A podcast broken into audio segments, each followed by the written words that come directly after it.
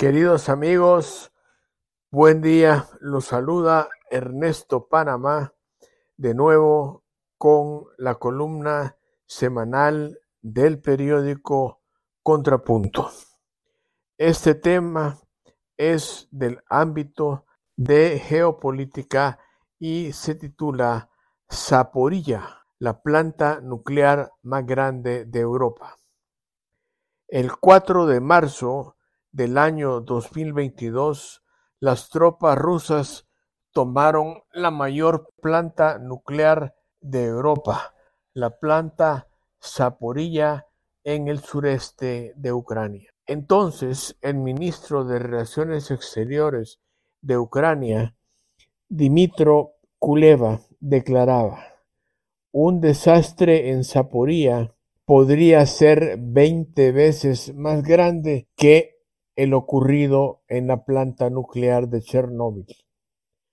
Zaporilla posee seis reactores nucleares equivalentes a 6.000 megawatts de energía. Esta es casi toda la potencia nuclear que posee declarada en su territorio un desastre la que produce podría ser 20 veces más grande que el ocurrido en la planta Los titulares de, prensa decían entonces posee seis el mundo contuvo el aliento nucleares la noche equivalente a las noticias mil que llegaban de los bombardeos que las tropas Esta es ucranianas enfrentaban ante el avance de las tropas rusas hacia la instalación. Los incendios en la zona se controlaron hasta las cinco de la mañana. Las tropas rusas se hicieron de la planta sin que ninguno de los seis reactores se viese comprometido y no hubo señales de fuga radiactiva. En noviembre 2022, la región Zaporilla y la planta nuclear continúan controladas por las tropas rusas, pero la Casa Blanca y la OTAN, a través del títere comediante y su ejército, atacan con misiles de precisión esta importante planta nuclear desde el mes de agosto. El títere comediante, meses atrás, en su falsa propaganda, pretendía hacer creer al mundo que los rusos atacaban la planta nuclear que ellos controlaban.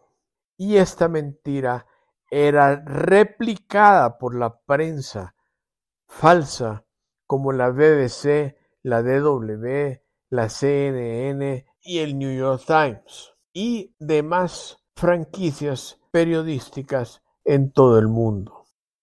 Por fin, la OIEA, Organización Internacional de la Energía Atómica, por su director general Rafael Mariano Grossi y su equipo visitaron Zaporilla el mes de septiembre y comprobaron que los restos de las bombas en la región Zaporilla eran de misiles y la planta nuclear de países occidentales por las tropas rusas. En su informe, la Casa este Blanca, burócrata y la Mariano Grossi, a través asalariado de los Estados Unidos, no su tuvo la interesa atacan con misiles este pequeño de precisión esta importante los bombardeos nuclear intentos de las fuerzas el mes especiales de región Zaporilla que intentan y la planta nuclear en la región controlada central por las tropas rusas. continúan. Pero y si la Casa Blanca sucede y la OTAN por dos cosas. A través del uno, títere que la Casa Blanca y, la, y su ejército dan atacan a estos misiles ataques de precisión. sin importar esta que la radiación pueda afectar planta a nuclear europeo desde ucranianos de agosto, y rusos. O dos que el títere comediante ignora las órdenes que recibe de la Casa Blanca y la OTAN que le mandan no continuar los bombardeos. En el primer caso, está claro que el proceder de la Casa Blanca se basa en ganancias monetarias y no en la preservación de la vida humana y la conservación de, pues es una catástrofe de esta magnitud llevaría por lo menos medio siglo en recuperarse.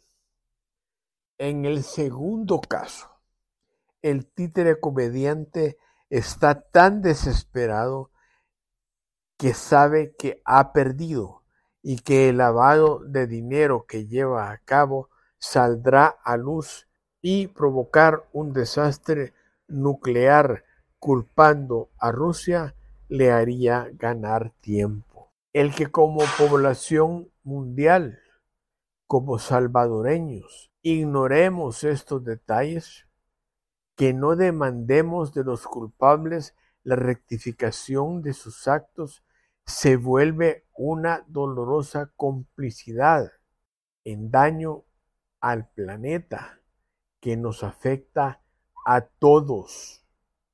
Pero está claro que a pocos les importan estos temas.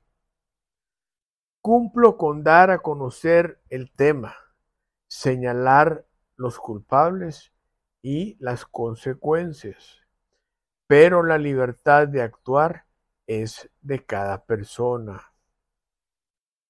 Es gracias a los sistemas antiaéreos y antimisiles de Rusia que se han evitado los daños en la planta Zaporilla y ojalá sigan teniendo éxito, porque los millones de seres humanos que sufriríamos por este desatino de la Casa Blanca no nos lo merecemos.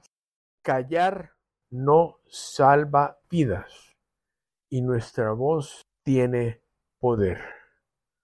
Ernesto Panamá les agradece su atención y le recuerda la importancia de sus likes, dislikes y el compartir para que la ignorancia vaya ahuecando en la mente de nuestros conciudadanos.